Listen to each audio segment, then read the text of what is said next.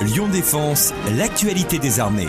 30 000 soldats français sont actuellement déployés en opération à travers le monde, également euh, investis quotidiennement sur notre territoire auprès des jeunes.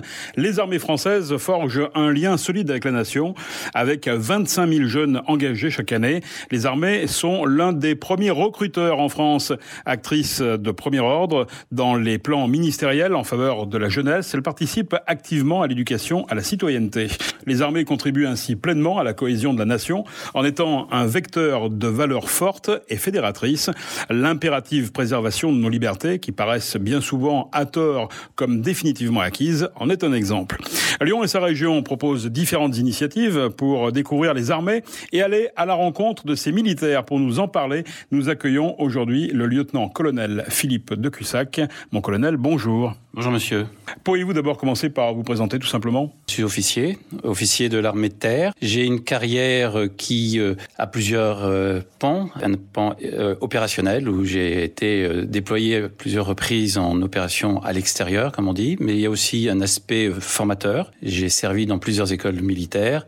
Et puis une dimension internationale, puisque j'ai servi dans un, une organisation internationale, l'OTAN pour pas la citer. Je suis arrivé il y a un an dans cet état-major. Et lorsque je suis arrivé, le chef de l'état-major m'a confié le dossier jeunesse. C'est un sujet important pour nous parce que, comme vous l'avez dit dans votre introduction, nous sommes un des premiers recruteurs en France. 25 000 jeunes euh, tous les ans à recruter. Nous travaillons en direction de la jeunesse selon deux axes. D'abord, contribuer à l'éducation à la défense, mais ensuite également accompagner la mise en place du service national universel, le SNU. Vous savez, ce grand projet euh, interministériel du président de la République, euh, qui est mené par, qui est piloté par le ministère de l'Éducation nationale et de la jeunesse, et le ministère des Armées prend sa part dans ce grand projet.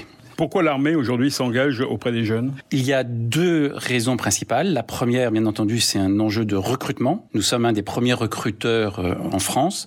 Euh, notre armée est une armée jeune puisque la moyenne d'âge est en dessous de 30 ans. Donc on a besoin de se faire connaître, on a besoin de euh, faire de la communication en direction de cette jeunesse. Tous les métiers sont euh, représentés dans notre armée et il faut que nous ayons un recrutement très large. Le deuxième sujet, c'est quand même que la jeunesse est au cœur de la cohésion nationale. Le monde est marqué à l'heure actuelle par une grande instabilité. Notre société apparaît dans ces conditions assez fragilisées et euh, la cohésion nationale à l'heure actuelle est euh, amoindrie et la jeunesse est un, élément fort de cette cohésion nationale. Cette cohésion nationale qui est un facteur de résilience, c'est un, c'est ce qui permet à notre société de rester forte et unie face aux risques et aux menaces qui apparaissent tous les jours. Quelles sont les actions concrètes mises en place dans le cadre de l'éducation à la citoyenneté? Le ministère des Armées s'appuie sur un protocole interministériel qui a été signé en l'an 2016 par trois ministères, le ministère de l'Éducation nationale et de la jeunesse, le ministère de la Défense à l'époque et le ministère de l'Agriculture. L'objectif de ce protocole est de développer des liens entre la jeunesse, la défense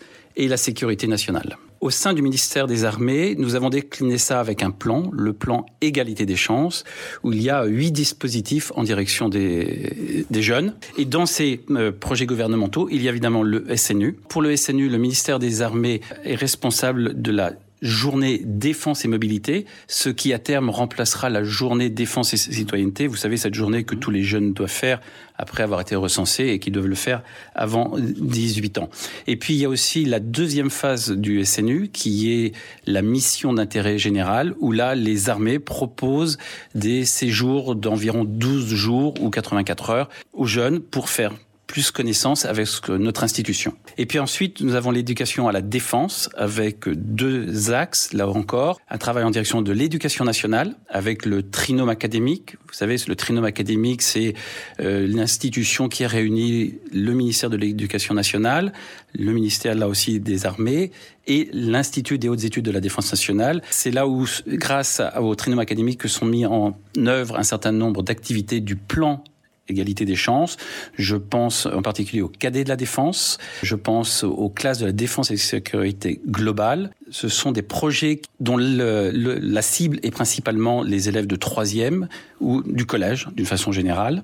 Les deux activités sont en lien avec des unités militaires qui parrainent ou qui participent à des activités de ces, de ces classes. Et puis ensuite, vous avez aussi également des journées d'information, c'est-à-dire des journées qu'on organise pour euh, le corps professoral pour venir découvrir notre institution. Donc l'éducation nationale, mais aussi l'enseignement supérieur. Dans chaque université, il y a un référent défense. Pour prendre un exemple, l'année dernière, avec le général adjoint, nous avons fait une grosse dizaine d'interventions dans les différentes universités de Lyon, mais aussi de l'Ain et, euh, et, et, de la Loire. Merci mon colonel de nous avoir éclairé sur ce lien entre l'armée et la jeunesse. C'était Lyon Défense. Retrouvez ce programme sur www.défense-lyon.fr.